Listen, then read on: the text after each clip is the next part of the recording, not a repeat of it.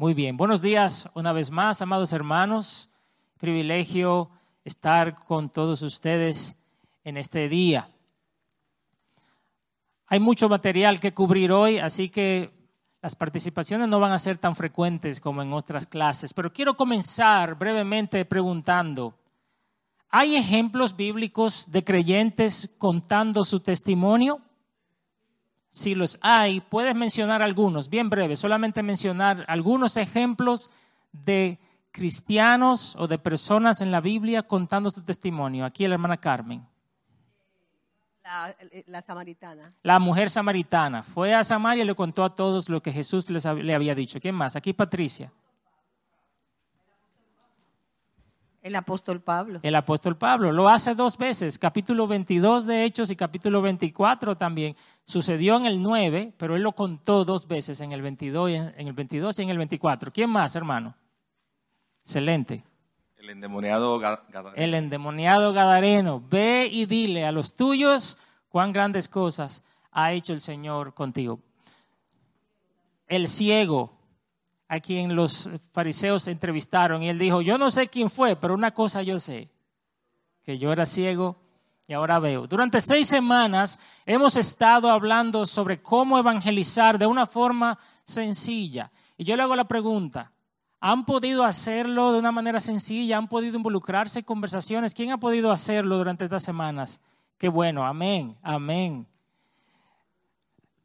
una forma natural, una forma orgánica, que salga normal. Así debería ser el evangelismo personal. A través, hemos estado usando prácticas simples que hemos llamado artes para las conversaciones espirituales, que nos ayudan a establecer una relación con aquellos que todavía no conocen a Jesús. Y mediante esa relación llegar a compartirles el Evangelio. La semana pasada nosotros hablamos de compartir, es decir, propiamente compartir el Evangelio y mencionamos una manera memorable de compartir el Evangelio en tres partes. Dijimos, ¿cuál fue? ¿Se acuerda? Escuchar su historia. ¿Qué más?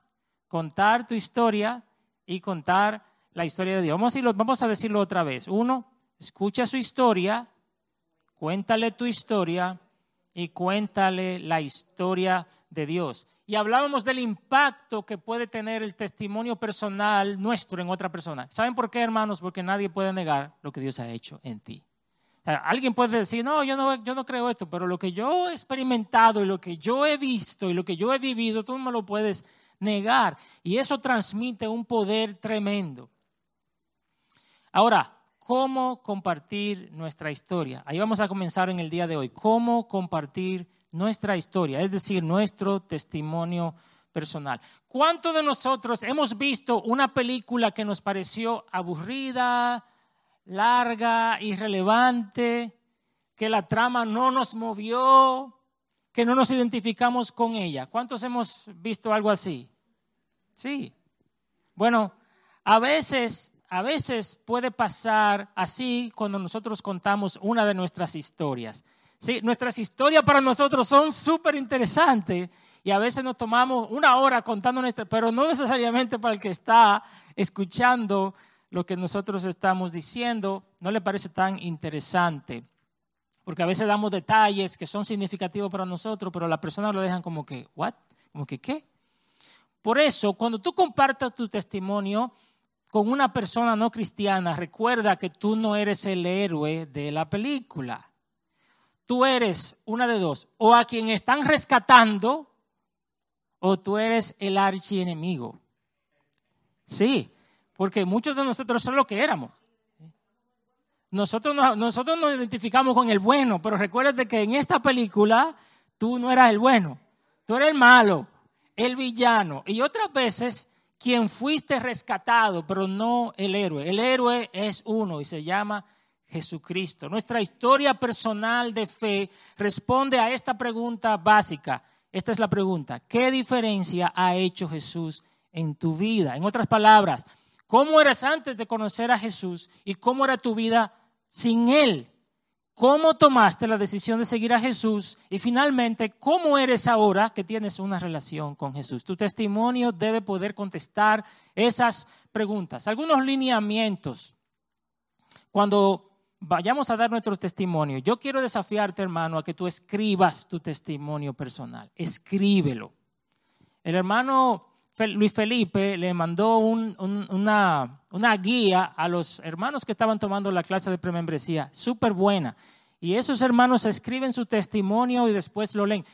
Yo te desafío a que lo hagas porque así puedes pensar qué vas a decir y así lo puedes resumir y enfatizar las cosas más importantes.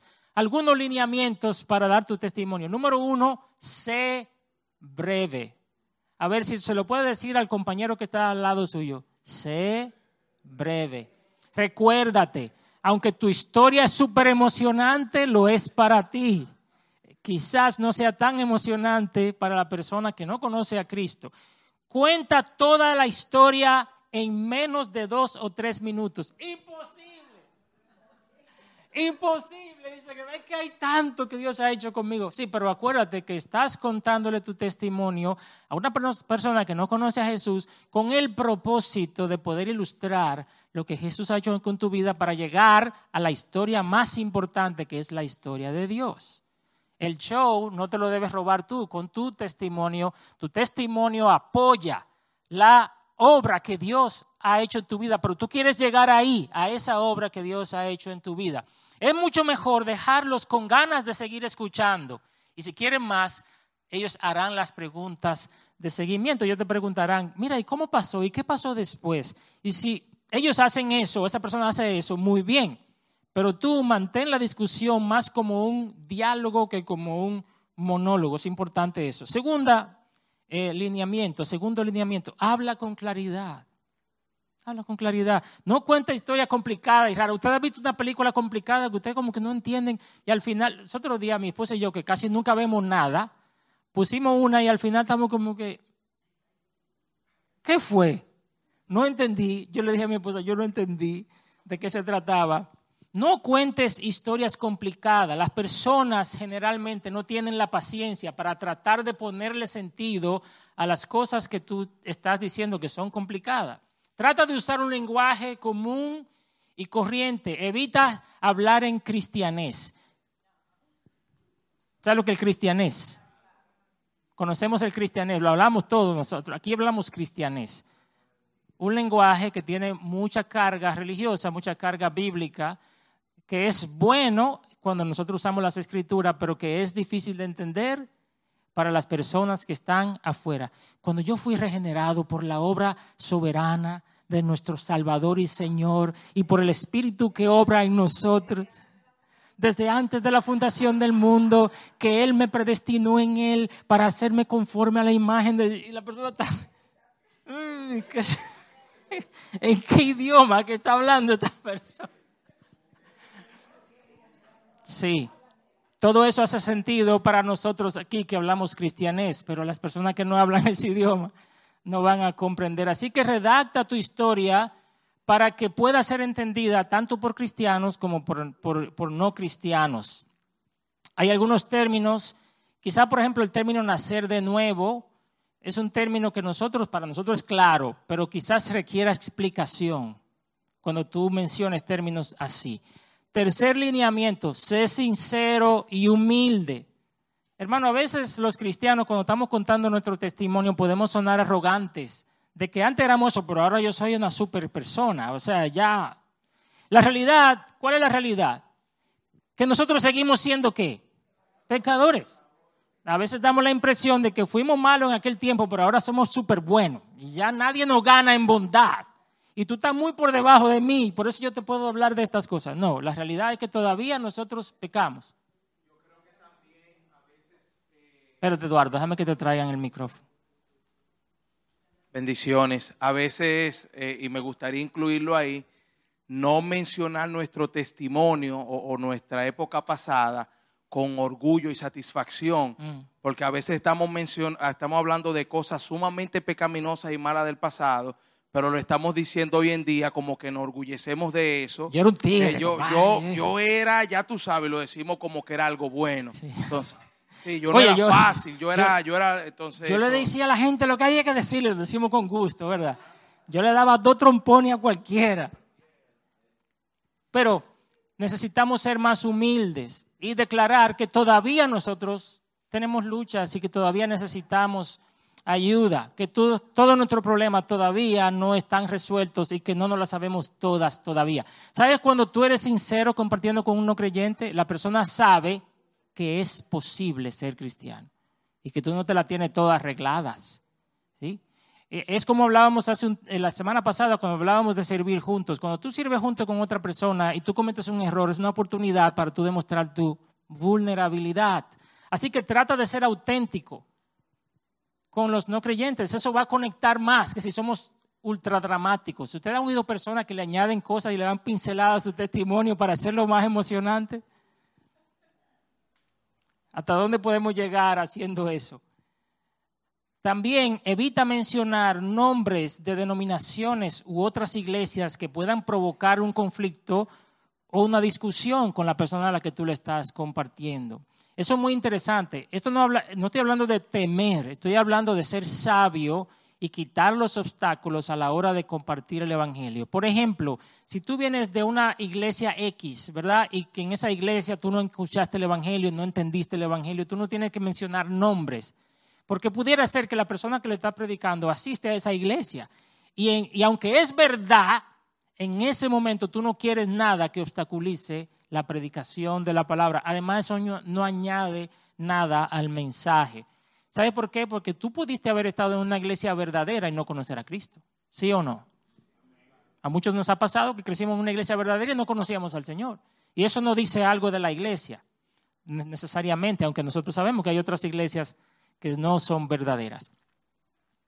Dale a tu historia una estructura tipo antes y después. ¿Cuántos de ustedes han visto esas fotos de personas que entraron en una dieta y ponen la foto de antes, así estaban bien inflados, y después ponen la foto después, y así también fornidos, ¿verdad? O, o los fisiculturistas que antes estaban así y después están así. Bueno, dale a tu historia una estructura tipo antes y después, cuando la cuentes. Responde estas tres preguntas. ¿Cómo eras antes de conocer a Jesús? ¿Cómo terminaste depositando tu confianza en Jesús? ¿Y cómo eres ahora después de haberte convertido en un seguidor de Jesucristo?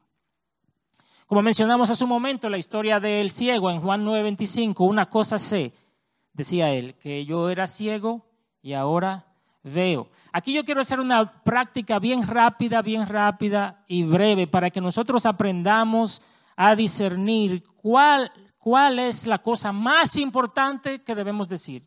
Esta es la práctica. En un minuto, identifica una palabra que describa de forma precisa cómo era tu vida, una sola palabra. Cómo era tu vida antes de conocer a Cristo. Y entonces busca otra palabra que describa lo que eres ahora en contraste con la anterior. Y compártesela a la persona que está a tu lado. Yo voy a hacer un ejemplo. Decir yo era pecador y ahora no funciona. ¿Sabe por qué? Porque tú sigues siendo pecador. Y además, porque pecador es muy genérico. Yo quiero que tú pienses en una palabra más específica. ¿Cuál de todos los pecados te caracterizaba más? Por ejemplo, en mi caso, le voy a dar mi, mi testimonio, una palabra de antes y una palabra después. Resentido, reconciliado. ¿Por qué yo digo resentido? Porque yo crecí con mucho resentimiento. Resentimiento con mi papá, resentimiento por la vida que tuvimos que vivir, pero ahora me siento reconciliado. Reconciliado por Cristo, con Dios y reconciliado con mi papá y con la gente a la que le guardé resentimiento. ¿Se entiende? ¿Qué cosa caracterizaba de manera particular tu pasado y cómo eso ha cambiado hoy? Yo le voy a dar otra, en mi caso también. Yo me sentía condenado y ahora soy perdonado. Dos palabras, condenado, perdonado, resentido, reconciliado. A ver, yo quisiera escuchar a algunos casos aquí. Una palabra que identifique el pasado y una palabra que identifique el presente. Allá el doctor Pedro. Sus dos palabras, por favor. religioso y justificado. Excelente. El, el doctor allá Bolívar también, que está justo ahí atrás. Orgulloso, un poco humilde ahora. Orgulloso, menos orgulloso. Por aquí yo vi otra mano acá. Hermano Francisco, ¿ya lo tiene? Yo iba a decir eso mismo, que era extremadamente orgulloso y ahora estoy mejorando. Ok, muy bien. Aquí la hermana. Culpable, culpable, libre. Excelente. Aquí, esa joven hermosa que está ahí. Wow, qué bella. No me deja concentrarme. Tranquilo. Yo pensé que tenía el control de mi vida y ahora soy esclava de Cristo. Ok, excelente. Aquí la hermana. Sí. autosuficiente, buscando la dependencia de Dios. Dependiente, excelente. Allá atrás, Miosotti. ¿Usted quiere aquí alguna? No. Miosotti, allá atrás. ¿Usted ve qué fácil? A la delta muy Me buena. ayudan con la segunda. Mentirosa, honesta. No sé. Honesta, exactamente. Muy bien. El pastor Eduardo aquí tiene, tiene las, las dos de él. Sin propósito, con propósito. Excelente. Vacío y ahora lleno. Eso es. Ustedes se dan cuenta cómo se puede resumir el testimonio. Así que cuando ustedes vayan a dar su testimonio personal, ustedes tienen las cosas clave que van a poder decir. No tienen que dar tantísimo argumento. Ok, entonces hemos visto cómo compartir tu historia. Ahora vamos a pasar a cómo compartir la historia de Dios. La historia de Dios no es otra cosa que qué? Que el Evangelio. Acuérdense que estamos usando esta- estas palabras memorables. Escucha su historia, cuéntale tu historia y cuéntale la historia de Dios para que se nos quede grabado aquí en nuestra cabeza. Muy bien, ¿cómo compartir la historia de Dios? Aquí hay mucho material, así que yo espero poder terminar a tiempo. Pero la idea cuál es? La idea es que tengamos claro lo esencial del mensaje del Evangelio, que podamos compartir la historia de Dios fácilmente con las personas que quieran escucharla. Y yo quiero comenzar con algunos ejemplos bíblicos. Y por favor, hermanos, manténganse conmigo a través de estos ejemplos. Yo quiero que abramos nuestra Biblia, donde está el pasaje que vamos a leer después de cada ejemplo, y que lo vayamos leyendo yo quisiera hacerlo más participativo, pero por la mañana de hoy el tiempo lo voy a estar leyendo yo, básicamente. Pero lo que quiero ver es cómo las escrituras nos enseñan que personas compartieron el mensaje del Evangelio. Una cosa importante, el mensaje del Evangelio no cambia, ¿verdad que no? Pero la forma de compartirlo sí. Y nosotros ahí tenemos que ser dependientes del Espíritu Santo. ¿Ustedes se acuerdan que Jesús le dijo a los discípulos, que cuando ellos fueran llevados delante de reyes y portentados, que no tuvieran temor porque el Espíritu Santo les iba a dar palabra. Eso no quiere decir que nosotros, eso no es para los predicadores de domingo aquí, aunque sí, el Señor le va a dar palabra a los predicadores de domingo, pero ellos tienen la semana para prepararse. No, estamos hablando de oportunidades que Dios presenta ahí sí, ahí mismo. El Espíritu Santo le va a dar palabra. ¿Y esto por qué? Porque yo no quiero que nosotros pensemos que presentar el Evangelio tiene un solo esquema. No. De hecho, si usted está sentado en la cama de una persona moribunda, ¿usted cree que es la misma presentación del Evangelio que usted le va a hacer a un joven que usted conoció en la parada de autobús? No creo. O a un taxista cuando usted va en el Uber, o a un primo suyo, o a un hermano no sucede igual. Es decir, que el Espíritu Santo nos va a guiar y tenemos que ser suficientemente sensibles para ser guiados por el Espíritu en ese momento.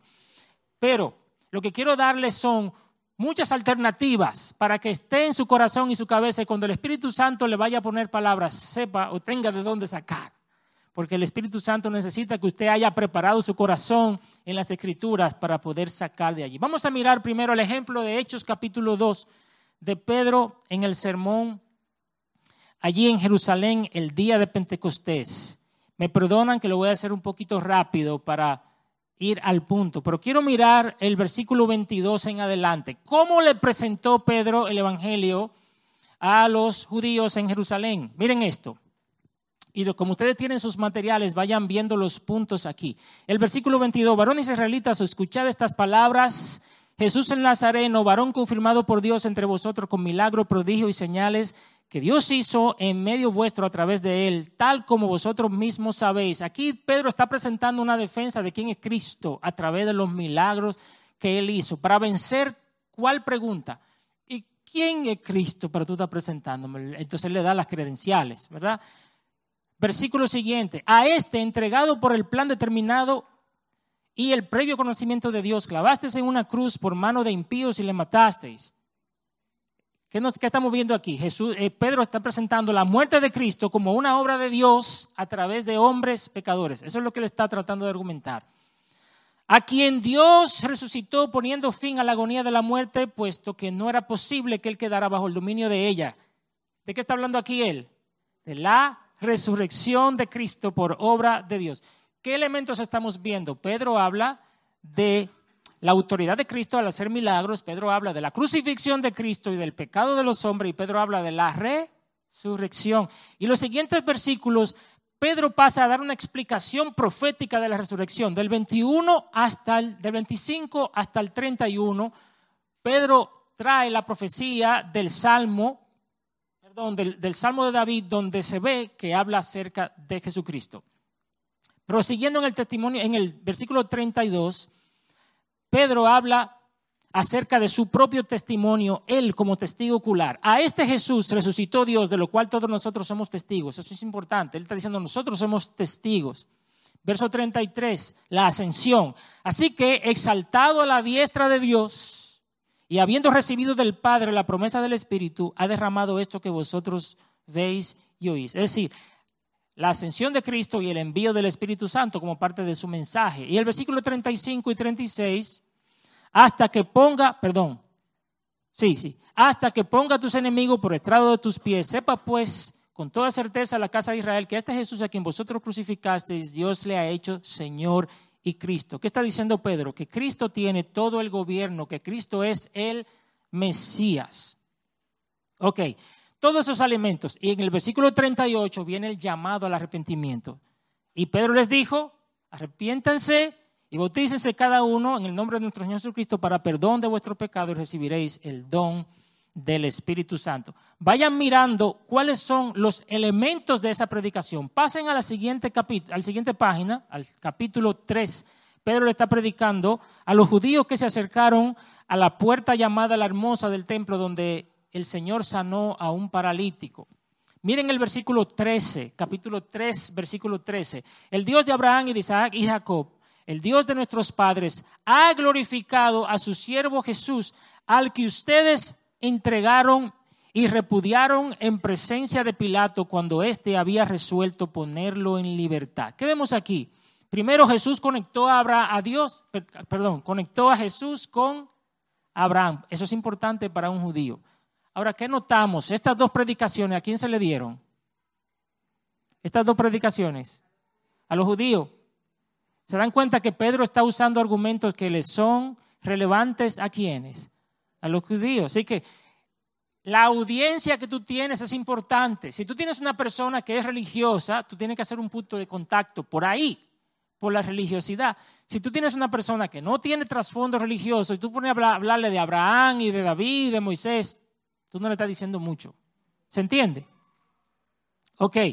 Ah, Pedro conecta a Jesús con Abraham y después demuestra la culpabilidad de ellos, es decir, le crea esa conciencia de pecado. Versículo 14.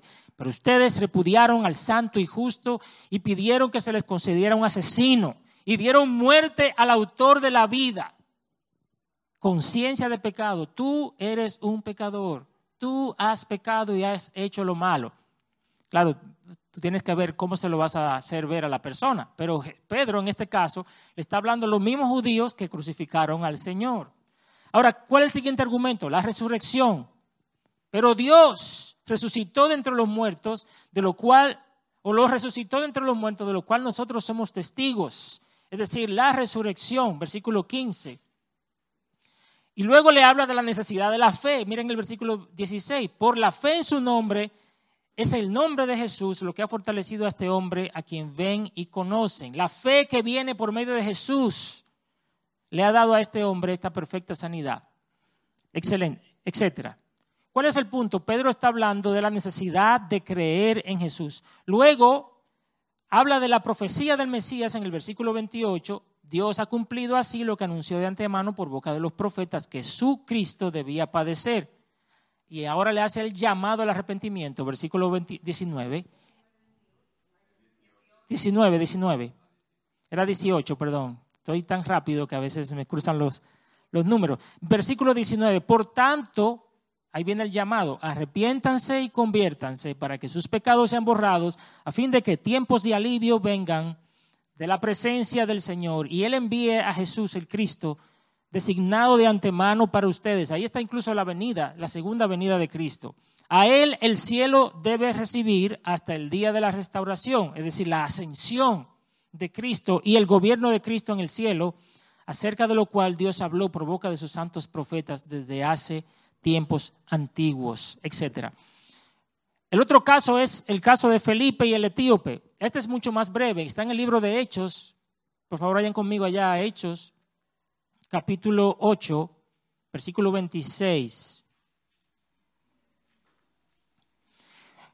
El Espíritu Santo lleva a Felipe camino de Gaza, camino a Gaza por el desierto y le dice que se acerque a un carro donde iba un funcionario de la reina etíope Candace. Él era el tesorero y era un nuco. Así que en el versículo 26 dice un ángel del Señor le dijo a Felipe, levántate y ve al sur, al camino que desciende de Jerusalén a Gaza. Este es un camino desierto.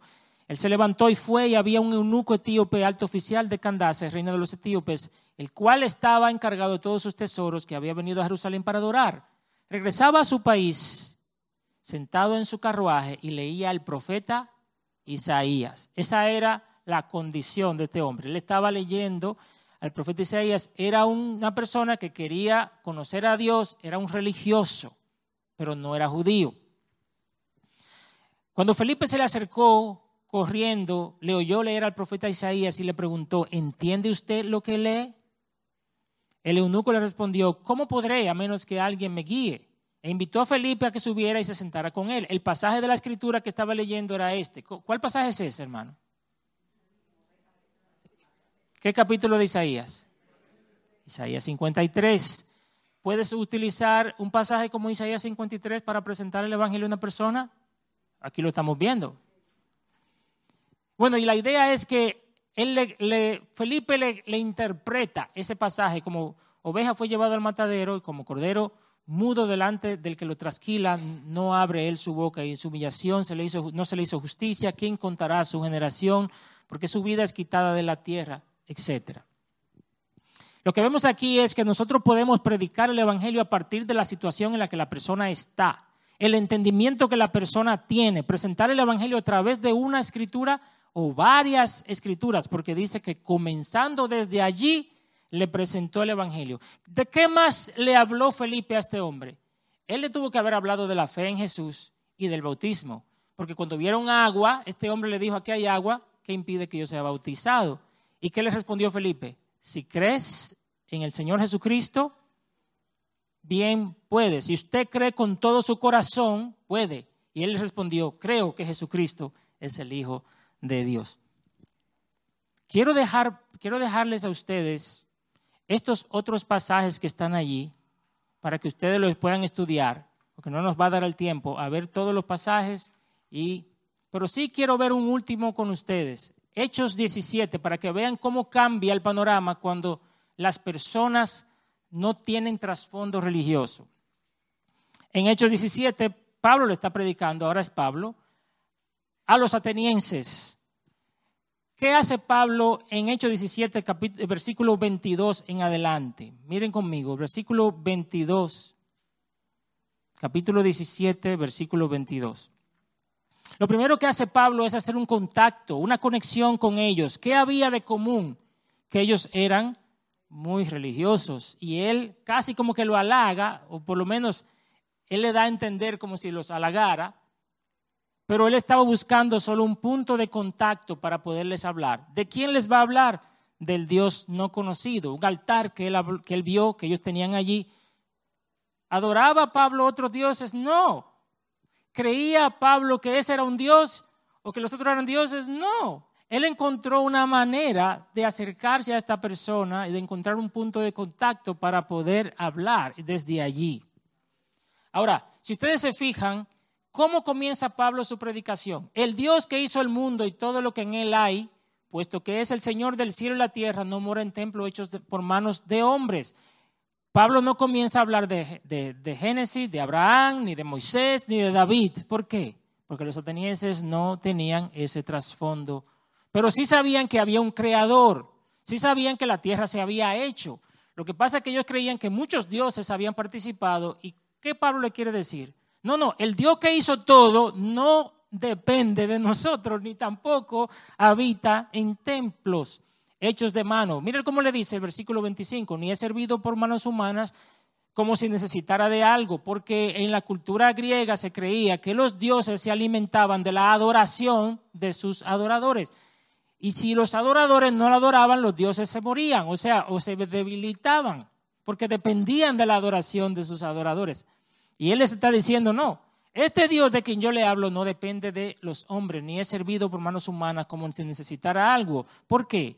Porque Él da vida a todos y aliento y todas las cosas.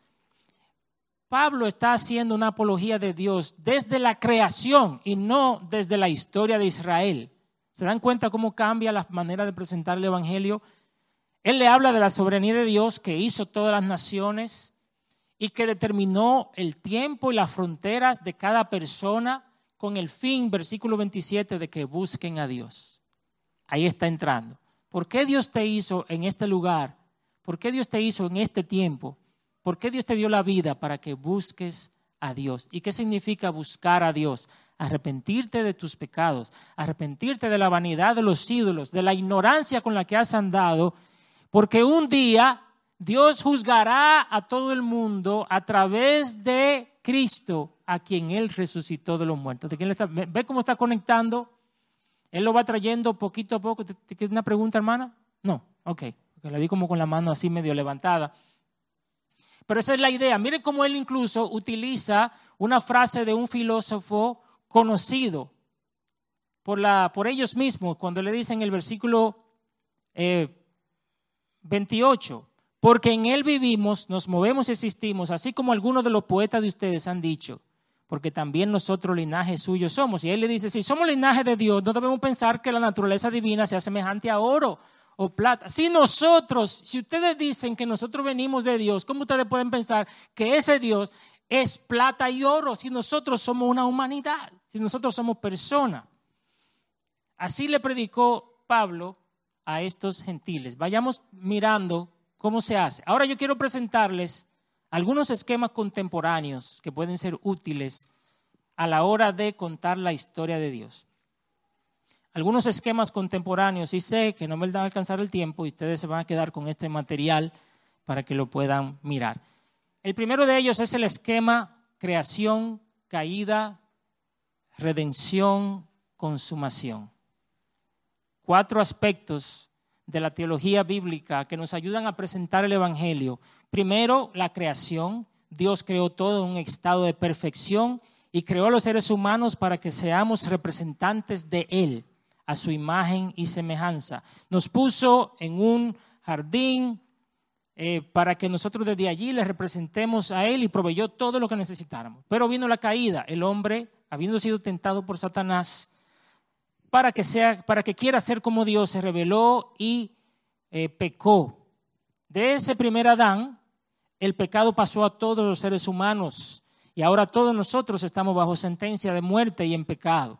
Pero la redención, ahora viene la redención, número tres.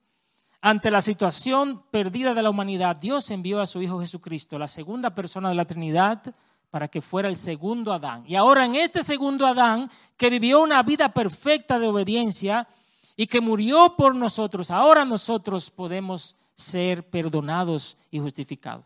Así que todo aquel que pone su fe en Jesucristo tiene vida eterna. ¿Y cuál es la consumación?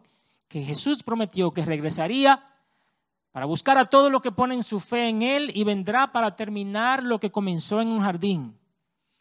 Pero ahora no en un jardín, sino en una ciudad, en una nueva tierra, donde morarán todos aquellos que han sido redimidos por Él. Estoy poniendo ahí debajo los pasajes bíblicos, algunos pasajes bíblicos clave para que podamos acompañarlo con las escrituras. Eso es un esquema, se llama creación, caída, redención, consumación. Otro, otro esquema también muy útil es el, el esquema eternidad, ley, cruz, respuesta. Eternidad, ley, cruz y respuesta. Y este va de la siguiente manera. La mayoría de las personas en todo el mundo entienden que hay algo después de la muerte. Todas las civilizaciones creen algo semejante, ya sea que crean en la reencarnación, ya sea que crean en que nosotros nos hacemos parte del universo o que crean en cielo e infierno. ¿Esto por qué? Porque Dios ha puesto eternidad en el corazón de los seres humanos. Dios ha puesto eternidad en el corazón de los hombres. Ahora, también en todas las civilizaciones se ve que hay una ley moral se sabe lo que es bueno y lo que es malo. Y eso muestra que Dios le ha dado a los, seres humanos una conciencia. Esa ley de la conciencia coincide con los diez mandamientos, en sentido general, por lo menos, que Dios dio a su pueblo. ¿Verdad? Todos nosotros hemos roto los diez mandamientos. Si tú le puedes hacer varias preguntas, si la persona piensa que no ha roto los mandamientos, tú le haces una sola pregunta. ¿Tú le das a Dios la importancia que Él merece? Si es sincero, te va a decir que no. Ya rompió el primer mandamiento. Que amarás al Señor tu Dios con todo tu corazón, con toda tu alma, con toda tu mente y toda tu fuerza. ¿Es eso verdad en ti? ¿Es Dios tu prioridad? No. Pues entonces rompiste el primero. Ahí te va uno por uno. ¿Has mirado a alguien y lo has codiciado en tu corazón? Sí. ¿Has mentido alguna vez? Sí. ¿Has deseado alguna vez tener lo que otra persona tiene? Sí. Ya tú has roto como cinco mandamientos. ¿Tú le dedicas siempre un día de adoración al Señor? Rompiste el otro. El punto es que la ley nos prepara para la gracia. La ley lo que hace es hacernos saber que somos pecadores. Entonces tenemos dos, ya, ¿verdad? Tenemos eternidad, ley, y la tercera es la cruz, la cruz de Cristo, y la cuarta es la respuesta. El hombre requiere una respuesta. Tiene que dar una respuesta a la obra de la cruz. Un tercer esquema es el camino de Romanos. No sé si te han escuchado el camino de Romanos. Es muy conocido, muy conocido y va de esta manera. Tiene cinco paradas. La parada número uno, no hay justo ni hay uno. Romanos 3, 10 y 23. Todos pecaron, están destituidos de la gloria de Dios. Parada número dos, ¿cuál es la paga del pecado? La muerte, la condenación eterna, no solo física. Parada número 3, Romanos 5, 8. Pero Dios muestra su amor para con nosotros, que siendo pecadores, Cristo murió por nosotros. O la parte B del versículo de Romanos 6, 23. Pero el regalo de Dios es vida eterna en Cristo Jesús. Parada número 4. ¿Cuál es la bendición de los que están en Cristo Jesús? No hay condenación para los que están en Cristo Jesús. Porque Él lo hizo a Él pecado para que nosotros fuéramos hechos justicia. Y la parada número 5 la respuesta. Romanos 10, 9, que si confesares con tu boca que Jesucristo es el Señor y creyeres en tu corazón que Dios le resucitó de los muertos, serás salvo. El último es el puente. ¿Cuántos de ustedes han visto el puente? El puente se hace en lo que usted lo va explicando, va haciendo los dibujitos, ¿eh? va haciendo el dibujo en una hoja a la persona y le va explicando.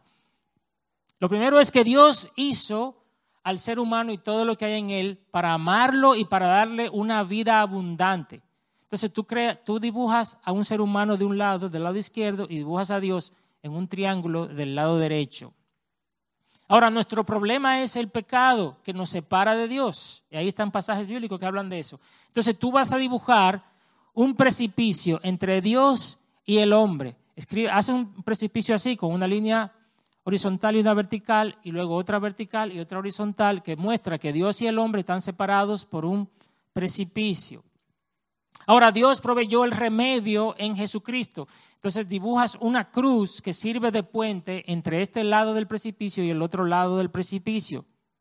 Y, y le das los pasajes bíblicos que muestran cómo Jesucristo pagó el castigo de nuestros pecados e hizo un puente en esa brecha que hay entre nosotros y Dios. Y al final la respuesta, recibir a Cristo por la fe, creer en su nombre, arrepentirte de tus pecados y creer que Dios le resucitó. Entonces tú vas a trazar un arco entre el hombre y Dios para mostrar esa unión o esa reconciliación. Estos son solo algunos métodos, algunas formas de poder presentar el Evangelio. Hay muchas más que no nos va a dar el tiempo a mirar. Pero al final, al fin y al cabo, hermanos, ¿qué es lo que hemos querido hacer? Mostrar que compartir el Evangelio no tiene que ser difícil para un creyente.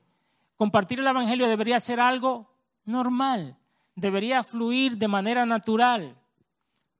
por aquello que Dios ha hecho en nuestras vidas. Cada vez que las circunstancias permitan, trata de, de conectar con la persona, de, establecer una relación que te permita compartir el Evangelio. No veamos a la gente como proyectos evangelísticos nada más, veámoslo como personas hechas por Dios. Y por otro lado, vamos a prepararnos lo mejor posible en la palabra. Estos son pasajes que tú lo puedes memorizar para que puedas saber cómo compartir el Evangelio. Hay un trabajito que hacer. Por un lado, requiere tiempo de nosotros y por otro lado, requiere trabajo de meditar en estos pasajes, entender bien el mensaje del Evangelio. Pero hermanos, para eso fuimos llamados, para eso fuimos escogidos y para eso estamos aquí. El Señor les bendiga.